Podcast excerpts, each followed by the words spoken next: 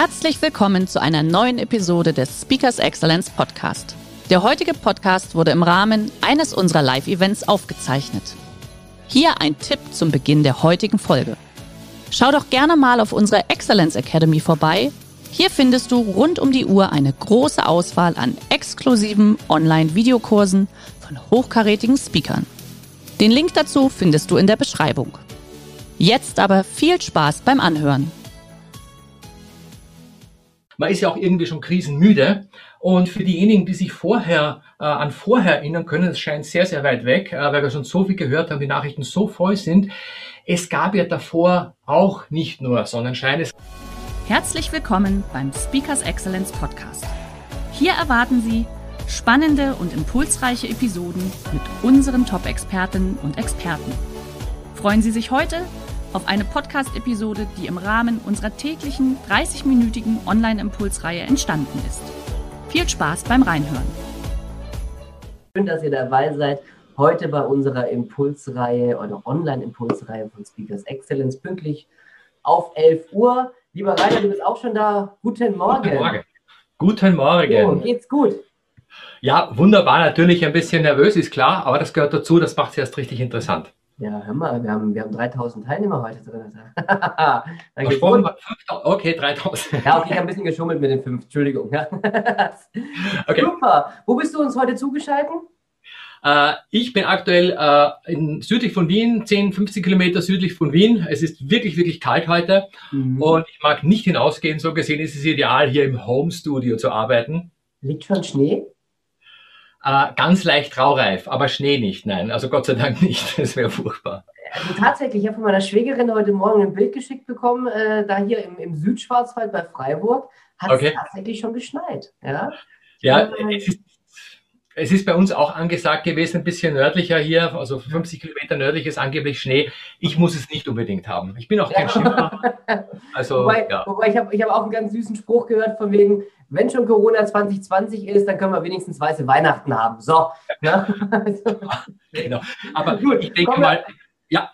Ja, kommen wir aber zum Kern heute mal. Rainer okay.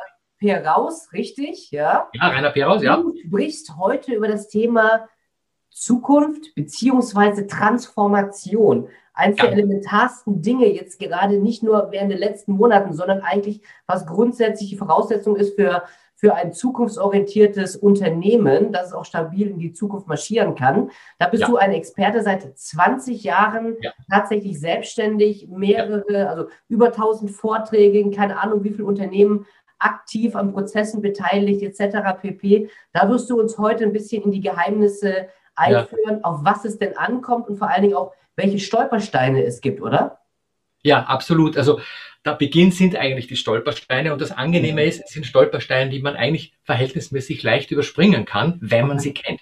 Und das ist so das Ziel auch, diese Stolpersteine ein Stückchen äh, sichtbarer zu machen. Und das ist eine Entwicklung von 20 Jahren, wo ich dann schrittweise drauf gekommen bin, dass es gar nicht so schwierig ist, wie man immer meint wenn man sie kennt und vor allen Dingen auch hinschaut, ne? sonst stolpert man drüber.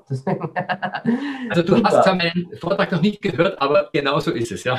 Genau so ist es, okay, alles klar. Liebe Teilnehmer, wie immer gerne, wenn ihr Fragen haben solltet, unten im Chat reinschreiben, die würden wir dann nach dem Vortrag, nach den 20 Minuten von Rainer dementsprechend aufgreifen, diskutieren und beantworten. Und dann sage ich jetzt an der Stelle erstmal viel, viel Spaß. Rainer, lege los. Ich wünsche euch viel Spaß mit dem Thema die Lizenz zur Zukunftsrevolution. Ich bin gespannt. Genau. Willkommen zur Zukunftsrevolution. Äh, die Revolution, wo wir das Machen von Zukunft neu denken müssen. Aber in Wirklichkeit ist es ja so, okay, mein Klicker funktioniert nicht mehr. Mein Klicker funktioniert nicht, das ist interessant. Kein Problem. The show must go on. ja, warte mal, ich probiere es mal zu retten.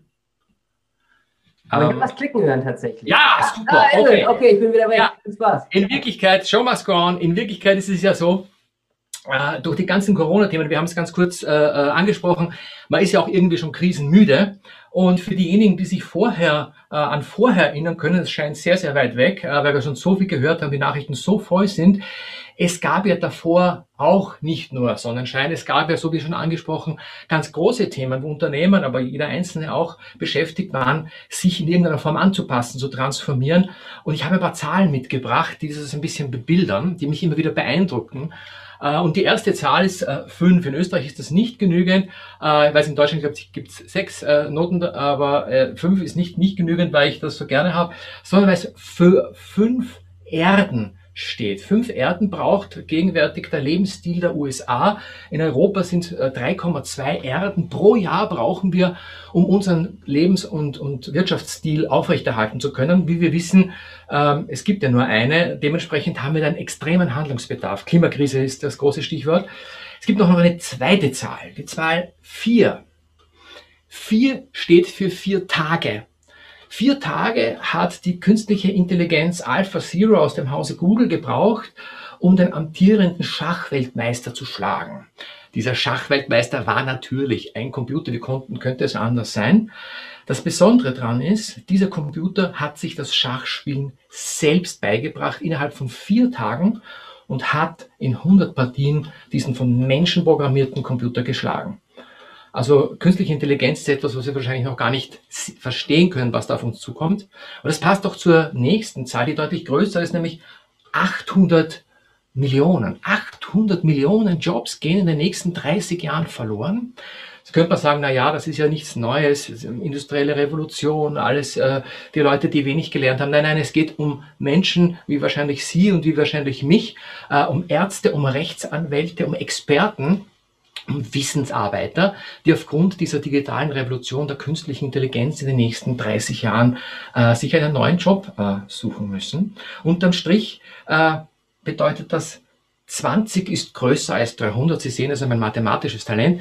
Äh, in den kommenden 20 Jahren wird es mehr Umbrüche und mehr Veränderungen geben als in den vergangenen 300. Und wenn man sich das auf der Zunge zergehen lässt, 300 Jahre, das heißt 1720, das war die Zeit, als sogar die Dampfmaschine aus den Kinderschuhen entwachsen ist und sogar die Industrie, der Industriekapitalismus erstmals ein bisschen begonnen hat. All die Revolutionen, all die Innovationen, politisch, gesellschaftlich, technisch, Wahnsinn, das in den nächsten 20 Jahren erneut.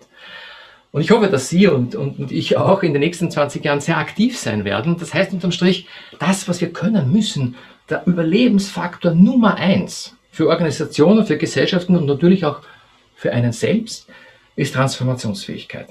Und das hat mich schon seit 20 Jahren beschäftigt, mit das, wie kriegen wir diese Transformation äh, hin? Wie, wie kommen wir dahin? Wie funktioniert Wandel? Und ich habe oft äh, gedroht und gesprochen, sagt, verdammt nochmal das und das und das. Damals gab es ja auch schon vor 20 Jahren äh, das Thema Klimakrise in einer anderen Diktion zwar, aber doch. Und ich habe sehr viele Sachargumente gebracht. Und ich habe die Probleme beschrieben.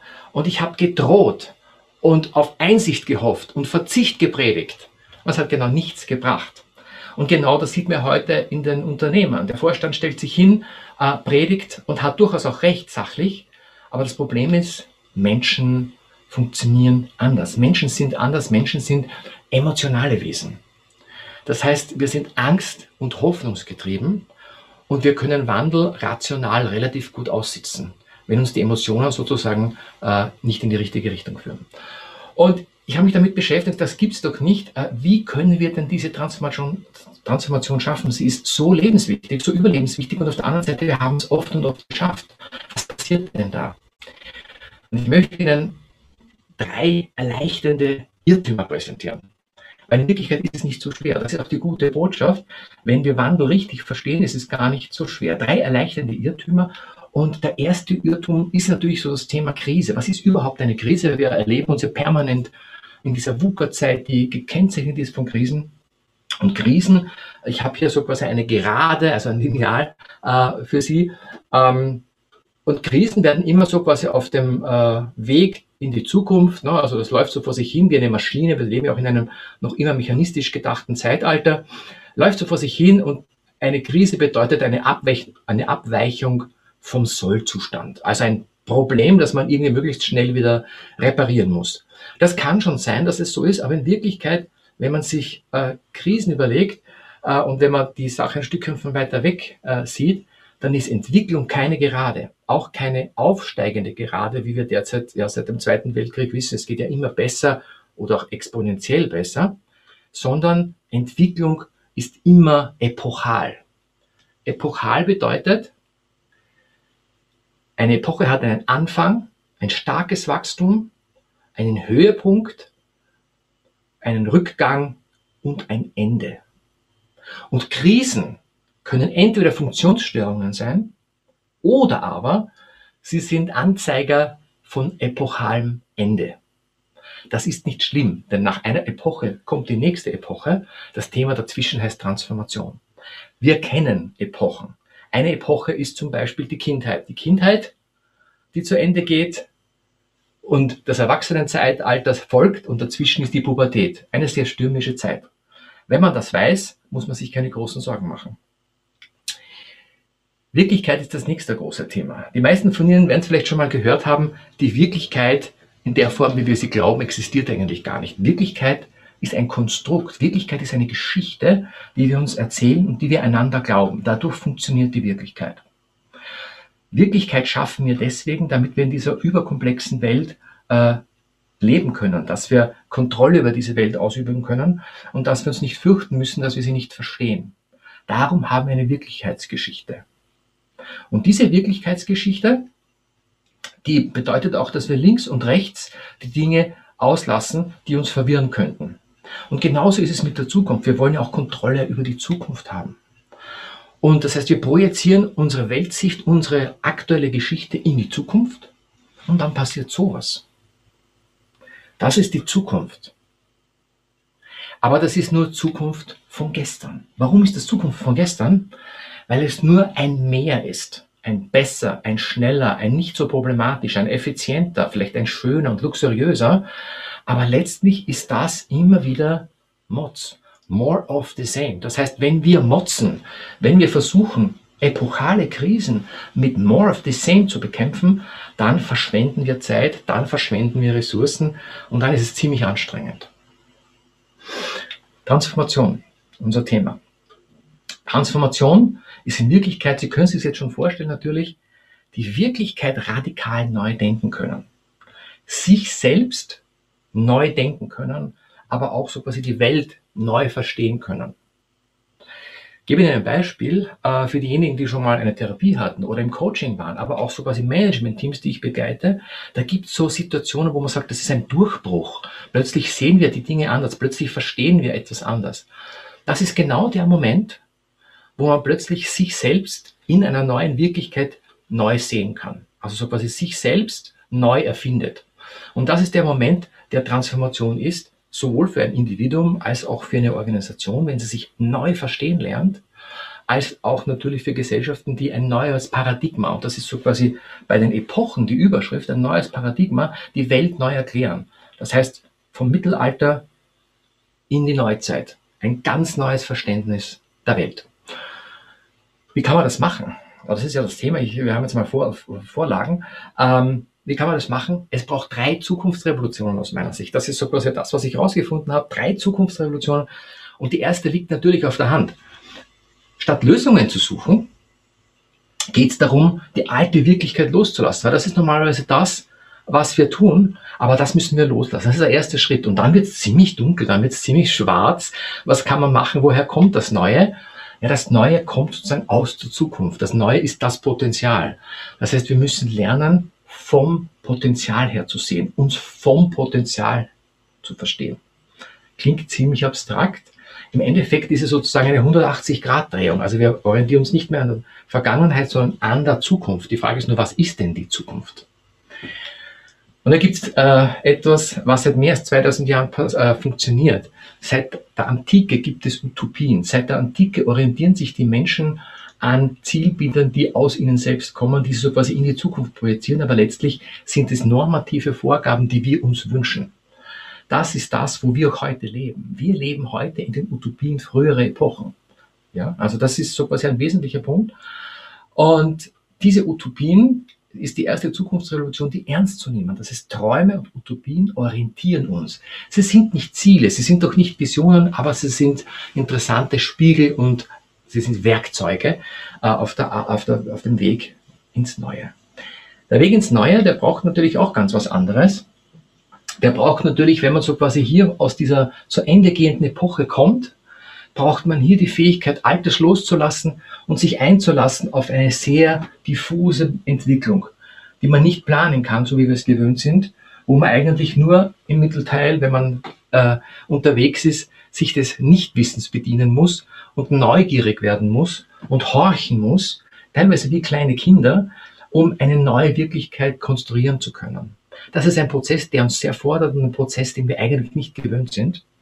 Und mit der Zeit, und Transformation ist größtenteils Erlaubnisarbeit, geht es darum, dieses Neue zuzulassen. Plötzlich zu bemerken, man ist ein anderer, die Welt ist eine andere geworden, die Organisation ist etwas anderes. Das ist eine Form von Zulassen. Und plötzlich erkennt man einen neuen Sinn. Plötzlich erkennt man eine neue Wirklichkeit. Das heißt, die zweite Zukunftsrevolution ist äh, Odyssee statt Planung und das bedeutet epochale Enden feiern. Das bedeutet Staunen statt Denken, das bedeutet Besuche in Utopia und das bedeutet Vertrauen auf die Reise. Denn diese Reise ist dadurch, dass sie ins Nichts führt, scheinbar äh, etwas, was uns sehr herausfordert. Vielleicht ist es bei manchen von Ihnen so der Punkt erreicht, wo Sie sagen, ich weiß nicht, äh, ob das stimmt. Äh, das klingt ein bisschen sehr esoterisch, ein bisschen so nach Selbstfindungstrip. Ähm, obwohl ich das mit vielen Organisationen mache, kenne ich das wahrscheinlich genau deswegen sehr gut. Und dann gehen die Alarmsignale los. Ja? Dann sagen die Leute, ja, können wir nicht bitte den normalen Weg machen? Ich verstehe schon, aber äh, können wir es bitte nicht normal machen? Und es ist ganz klar, das, was hier hochkommt, ist Angst. Angst davor, dass das nicht stimmt. Angst davor, in dieses Nichts zu springen. Angst davor, nicht zu wissen, die Kontrolle über die Wirklichkeit zu verlieren. Und Angst vor der Endlichkeit. Der Endlichkeit eines Paradigmas. Und man weiß ja nie, wie es auf der anderen Seite weitergeht. Wird es eine äh, äh, Wiedergeburt geben sozusagen oder wenn ja, als was wird dann wiedergeboren? Und wir haben Abwehrszenarien, die so toll sind, dass wir selber nicht mal merken, dass wir sie verwenden. Ähm, ich habe Ihnen vier Abwehrszenarien mitgebracht, die vier V der Verhinderung. Die können Sie dann gleich entdecken und merken, wo Sie gerade stehen. Das erste Thema ist Verwechseln. Wir lieben es, die Dinge zu verwechseln. Zum Beispiel diese Irrtümer, die ich anfangs gebracht habe, das sind typische Verwechslungen, populäre Verwechslungen. Wir wollen es gar nicht so genau wissen. Das zweite ist, wir verdrängen es. Zum Beispiel epochale Enden verdrängen wir. Wir schauen nicht hin, nur nicht zu bemerken, dass da etwas verändert werden müsste. Festhalten. Wenn wir einen Lösungsweg gefunden haben oder eine Ordnung, so wie ich, dann halten wir einfach fest und vergessen, dass es hier ein F bräuchte, sondern halten an dem V fest und schreiben einfach weiter. Wir gehen den Weg erneut, obwohl er uns, wenn dann, nur ins Alte führen kann. Und das Wichtigste von allem ist, wir verbieten Transformation, wir verbieten neue Zukunft. Und zwar verbieten wir den Weg dorthin und wir verbieten die Quelle. Die beiden Dinge, die ersten Zukunftsrevolutionen, die ich Ihnen gebracht habe, sind genau das. Sie sind schwer tabuisiert und Tabus wirken, wirken ganz, ganz toll. Sie sind schwer tabuisiert, wenn es um seriöse Zukünfte gehen soll.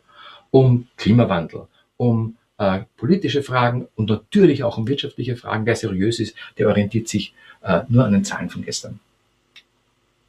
Wie kann man auch dieser Thematik entfliehen?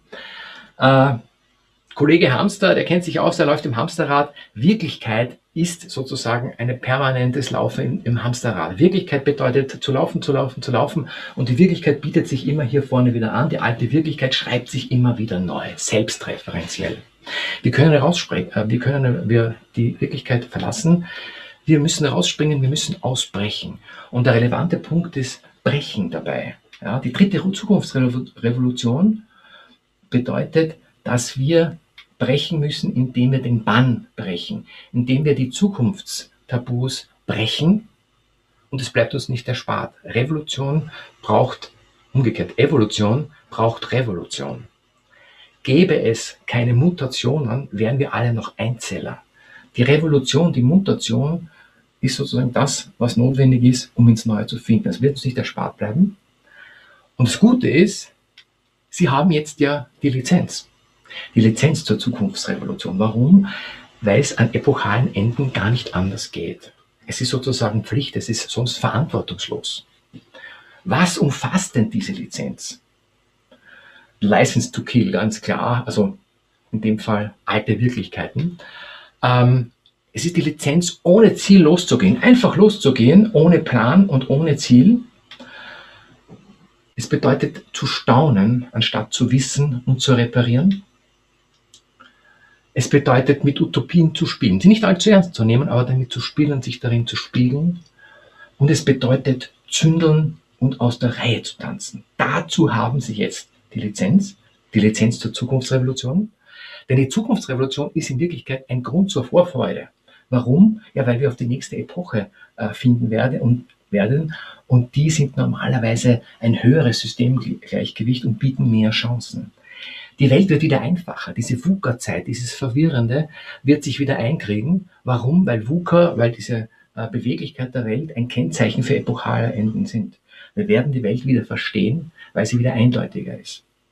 Wir können unsere Ideale verwirklichen. Wir müssen uns nicht mehr so abtrennen, äh, sondern wir können wieder in einer Welt leben, die zu uns passt, die für uns stimmt und letztlich ähm, ist die Reise auch eine lustvolle Reise, eine abenteuerliche Reise. Also die Zukunftsrevolution ist eine geile Sache. Sie haben jetzt die Lizenz und ich hoffe, Sie starten Ihre Zukunftsrevolution. Vielen Dank.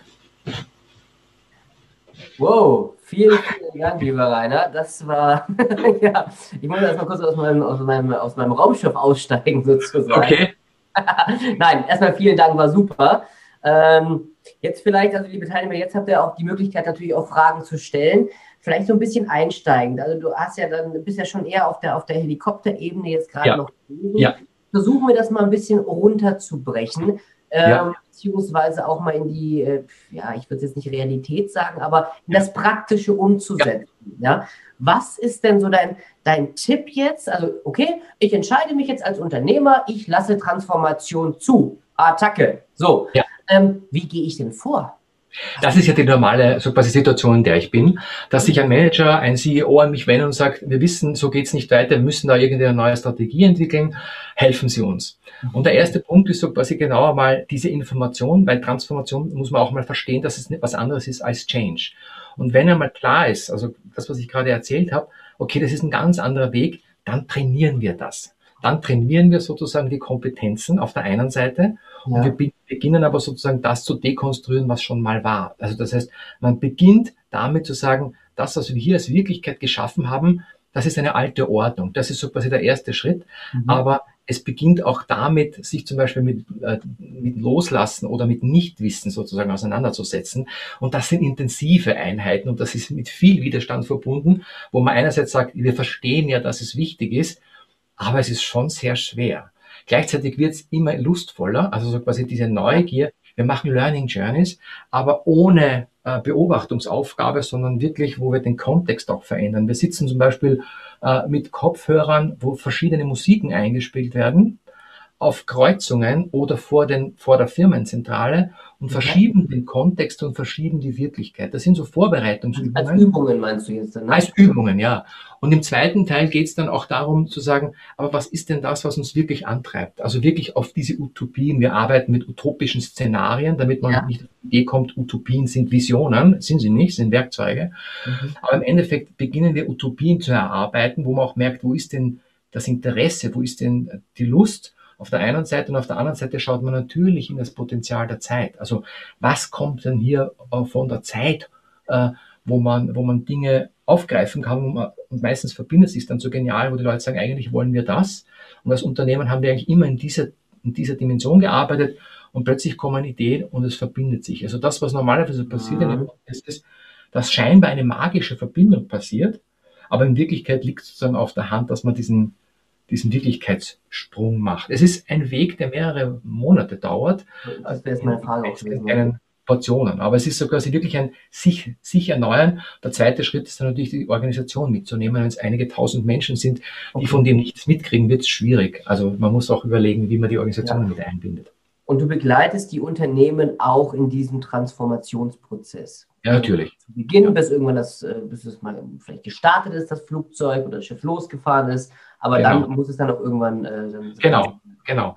Also wir, wir starten meistens schon mit der gesamten Organisation. Also in Wirklichkeit gehofft wird immer, dass so quasi das Management-Team, das denkt sich irgendetwas aus, hat einen ganz tollen Durchbruch und manchmal passiert das auch, äh, dass das Management-Team so quasi zuerst diesen persönlichen Wandel durchleben muss. Mhm. Ähm, und das ist dann auch später klar, wenn man Feedback bekommt, dann sagen die meistens, also ohne diese doch relativ anstrengende und anspruchsvolle Phase zu Beginn hätten wir gar nicht verstanden, wo das Potenzial überhaupt sichtbar werden mhm. kann. Aber gleichzeitig beginnen wir auch so quasi von vornherein alle Mitarbeiter einzubinden. Und da ist natürlich das Thema Digitales, also mit Video, ja. Chat vor, ein Segen, weil wir in Wirklichkeit mit einigen hundert oder tausend Menschen so quasi gleichzeitig auf Odyssee gehen können, auf die Suche nach Utopien gehen können. Das geht durch die Technik heute. Vor fünf Jahren oder vor zehn Jahren war es deutlich schwieriger. Also es ist in Wirklichkeit ein ganz großer Aufbruch, wo viele Menschen in Bewegung kommen und den Horizont der Zukunft ausloten, ja, damit so quasi zu arbeiten beginnen. Okay, du hattest ja auch gesagt, also im, im Vorgespräch so ein bisschen Corona ist so, so ein kleiner Brandbeschleuniger, sage ich mal, gewesen. Ja, absolut. Also ich werde natürlich immer, immer gefragt, so quasi, aha, epochale Krise, zum Beispiel Corona. Ja. Und ich sage, Corona ist keine epochale Krise, das ist ein Pech, das ist so quasi vielleicht auch systemisch zu erklären, dass so vieles dazu geführt hat, dass dann das passiert ist. Aber letztlich ist Corona keine epochale Krise. Eine epochale Krise ist zum Beispiel die Digitalisierung, die auf uns zukommt, die das Analoge und das Digitale äh, äh, bedeutet. Ja. Oder eben äh, die Klimakrise, also eine schwere epochale Krise. Die Corona-Krise ist ein Katalysator, weil vieles zerbrochen ist und man ohne dies neu denken muss. Das heißt, in Wirklichkeit ist die Corona-Krise eine super Gelegenheit und ein Brandbeschleuniger, genau das, ja. was du sagst. Also beziehungsweise ist ja die Krise nicht die in, in, der Zukunft, das, was du gerade gesagt hast, sondern wir sind ja eigentlich schon mittendrin seit ein paar Absolut. Jahren. Sind wir mal ehrlich. Absolut. Ja? Absolut. jetzt, jetzt, haben wir gerade eine Frage reinbekommen und zwar, äh, okay. bis wann werden die Unternehmen sich den Transformationen nicht mehr verschließen können? Geniale Frage. Ähm, ja, ich merke, dass in unterschiedlichen Branchen die Dinge unterschiedlich weit sind. Äh, es gibt mittlerweile, und das hat begonnen mit der Klimakrise, wo immer mehr Unternehmen begonnen haben zu sagen, wir merken, wir kommen aus der Nummer nicht mehr raus. Ja. Wir müssen wirklich, wirklich ernsthaft darüber nachdenken, weil mit reiner Sparpolitik fahren wir uns in Wirklichkeit selber an die Wand und wir erkennen das. Ich habe das Gefühl, dass also auch durch die Fridays for Future Bewegung eine enorme Beschleunigung hineingekommen ist und parallel, parallel dazu äh, ist es ja auch die Digitalisierung, die ohne dies passiert, die aber noch nicht als, als Transformation wahrgenommen wird, sondern als Verbesserung. Also man setzt sogar bessere Systeme nach. Aber meistens passiert es dann, dass große Krisen durch die Digitalisierung kommen, weil die Geschäftsmodelle wegbrechen. Und das hängt von der, von der Branche ab. Also der Handel ist zum Beispiel derzeit ein großes Thema. Mhm. Ja, aber ich denke, dass wir mitten in einer wirklichen großen Transformationszeit sind und die Branchen unterschiedliche äh, Geschwindigkeiten hinlegen. Das merkt man auch an den Anfragen, dass bestimmte Anfragen branchenspezifisch plötzlich mehr werden und andere äh, noch nicht. Also ich, ich, bin da sehr zu, äh, zuversichtlich. Also vor 10, 20 Jahren war das Thema Transformation, was soll das? Stimmt auch, wir waren noch lange nicht so weit in der Krise. Äh, heute ist es für niemanden, der sagt, ja klar, es muss sich was substanziell ändern. Das ist uns klar geworden. Die Frage ist, wie und was. Mhm. Also es ist ein ganz ein anderes Klima. Okay. Gibt es denn, äh, gibt's denn vielleicht gerade auch für unsere Teilnehmer ein Best-Practice-Beispiel, sage ich jetzt mal, von einem Unternehmen, die es geschafft haben, von dem, von dem äh, Präsenzverkauf, sage ich jetzt mal, mhm. zum digitalen Verkauf zu wechseln? Gibt es da mhm. irgendwelche äh, mhm. ja, Unternehmen, die das schon geschafft haben? Erfolgreich? Ähm, also jedenfalls nicht meine Kunden, weil ich habe in dem Bereich in den letzten Jahren, äh, also im Handel, äh, da konkret nichts gemacht. Äh, ich ich kenne sie aus der Literatur, wobei man ganz ehrlich sagen muss, da sieht man genau das Thema, dass Geschäftsmodelle anders aufgebaut sind. Mhm. Äh, die meisten Organisationen bauen sich ja quasi einen Webshop dazu, bauen sich zu ja. einem Filialsystem. Ähm, Weil der nimmt mehr Raum ein, sage ich mal dann. Ja, also es ist sozusagen ein, ein schleichender Übergang und das ist ja das Problem, das sie haben. Äh, Amazon hat keine Stores und dementsprechend haben sie diese Struktur, diese Kostenstruktur nicht ja. und sind ganz klar dort ausgerichtet und diejenigen, die sie quasi evolutionär versuchen zu verändern, haben beide Strukturen und sind dann in beiden ein Stück mhm. schlechter aufgestellt. Also im Handel kenne ich derzeit, ich muss kurz nachdenken, äh, keine Beispiele, wo ich sage, wow, die haben das extrem verändert. Ich meine, Netflix wäre vielleicht ein Beispiel, äh, ist, ist jetzt kein Handel in dem Sinn, die waren ja eine Videokette, also sprich, wo man die war Videokette früher sogar? Bitte? War Netflix früher eine reine Videokette? Das war mir gar nicht bewusst. Also soweit ich, soweit ich weiß, kommen die aus dieser, aus dieser Zeit, dass sie im Prinzip Videokassetten verliehen haben, wie das halt damals üblich war, und haben dann relativ schnell und auch unter extremem äh, äh Kritik ihr Geschäftsmodell zu 100% gedreht, was damals ja utopisch war von ihnen, ja. wie soll denn das in Videofilme streamen, unmöglich, die Datenraten Wahnsinn. Und die haben sozusagen beschlossen, äh, da wirklich einen echt harten Turn zu machen. Und wir wissen, Netflix ist ja nach wie vor äh, ein Unternehmen, das aus der Bildfläche ist. Also das wäre zum Beispiel ein Bild, äh, wo, wo ein Distributionssystem, also ein, ein physisches, komplett äh, digitalisiert wurde und wir kennen es heute teilweise gar nicht mehr an. Vielleicht, vielleicht, vielleicht, wenn ich auch so drüber nachdenke, vielleicht H&M eventuell. Also die haben zwar noch ihre Stores, aber ja. die haben ihre Online-Welt unfassbar ausgebaut okay. und aufgebläht. Ja, also da ist vielleicht auch nur die Frage, wie nah steht man dran? In Wirklichkeit sieht man, äh, dass diese Transformation drei, vier, fünf Jahre gebraucht hat, im Endeffekt so quasi dann äh, sich wirklich in den, ins, ins Digitale. Es ist ja auch das Thema, dass die Händler sagen, wofür sind die Stores der Zukunft? Also daran haben wir schon mhm. gearbeitet wenn wir dort nicht mehr wirklich auch die Warenhaltung, also die, die Vorhaltung der, der Ware haben wollen, sondern das ist eine Erlebniswelt und ich kann dir innerhalb von 12 oder 24 Stunden die Waren in der richtigen Größe, in der richtigen Farbe zusenden, aber der Store ist sozusagen ganz was anderes, als er früher war, im Prinzip ein betretbares Lager, also wo ich sogar die, die Waren aus dem Regal nehmen kann. Also das ist zum Beispiel genau so etwas, ja. Und heute ist es ja richtiger Showroom tatsächlich, ja, genau. Ja, genau. Also Wobei, das, ich, ich, hätte jetzt gerade noch tatsächlich noch eine kleine Frage, dass wir auch von den, von den Großkonzernen wieder runterbrechen, sage ich mal, in die KMUs, auch für unsere Teilnehmer. Ähm, aber in der Tat ist es ja so, dass Amazon, hast du ja gerade gesagt, die mhm. drehen ja so ein bisschen, also sehr abgefahren, aber die drehen den Spieß ja ein bisschen um. Ja. Reine Online-Plattform, haben da ja, ja komplett die, sag ich mal, die westliche Welt abgedeckt und fangen ja jetzt an, sogar Supermärkte auch noch äh, als, als Test-Supermärkte ja. hinzuziehen, wo du einfach nur reinmarschierst mit deinem Handy, äh, ja. scannst vor dein Handy, dann marschierst du da durch, keine Ahnung, wie viele tausende Sensoren da drin sind, gehst wieder raus und dann macht's plopp, alles klar, auf der App hast du deine Rechnung. Ja. ja.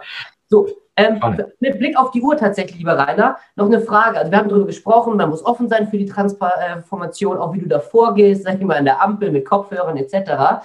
Ähm, aber wie ist das denn so der zeitliche Rahmen? Ich meine, wir, wir langweilen uns alle in, im Daily Business nicht. Was ist so denn da dein Tipp? Eine Taskforce bilden oder muss man da insgesamt erstmal von der Base anfangen, umzustrukturieren, dass man auch den Raum hat, so einen Transformationsprozess erstmal in Gang zu bringen? Was sind so da deine Erfahrungswerte? Ja.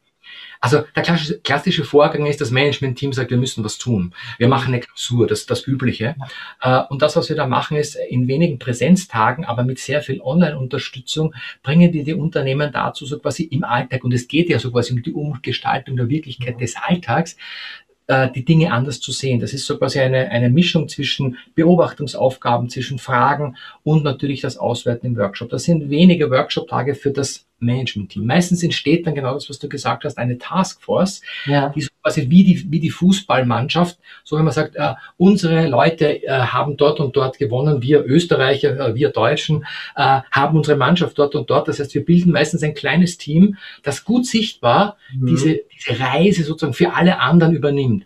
Die werden ein bisschen zeitlich freigestellt. Das ist manchmal 25 Prozent ihrer Arbeitszeit. Bei mhm. Großunternehmen geht das, äh, werden freigestellt und reisen dann. Die, die, die Reise an sich dauert äh, ja. meistens ein halbes, dreiviertel Jahr, wo sozusagen das Thema hochgekocht wird.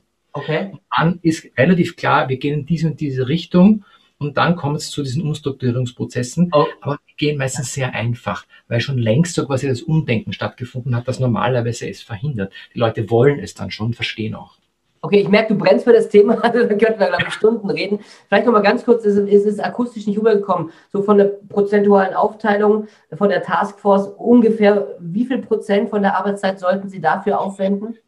Also Beispiel, ein, ein Unternehmen hat... Du hast eine Prozentzahl gerade gesagt. Ja, 25 Prozent der Arbeitszeit für diese sechs, sechs, sieben, acht Personen, das ja. ist wirklich ideal. Dann können die wirklich so quasi auch Dinge ausprobieren, aber die sind dann auch diejenigen, die gezeigt werden. Das sind eigentlich fast so wie.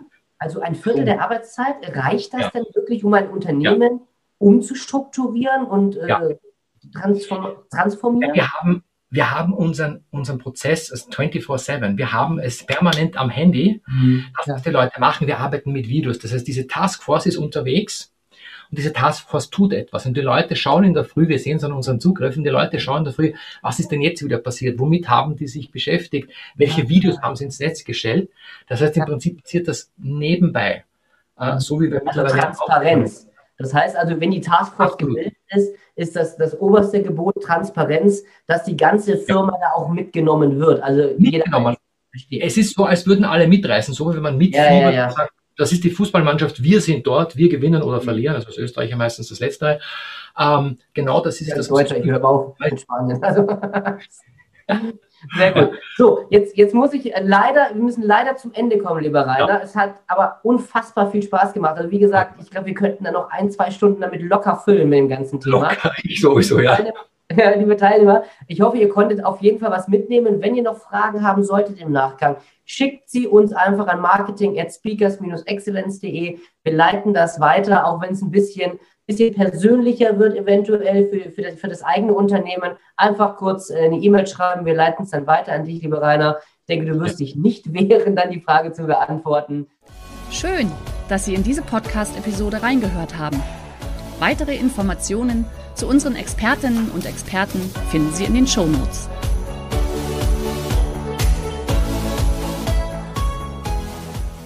Der heutige Vortrag hat dir gefallen?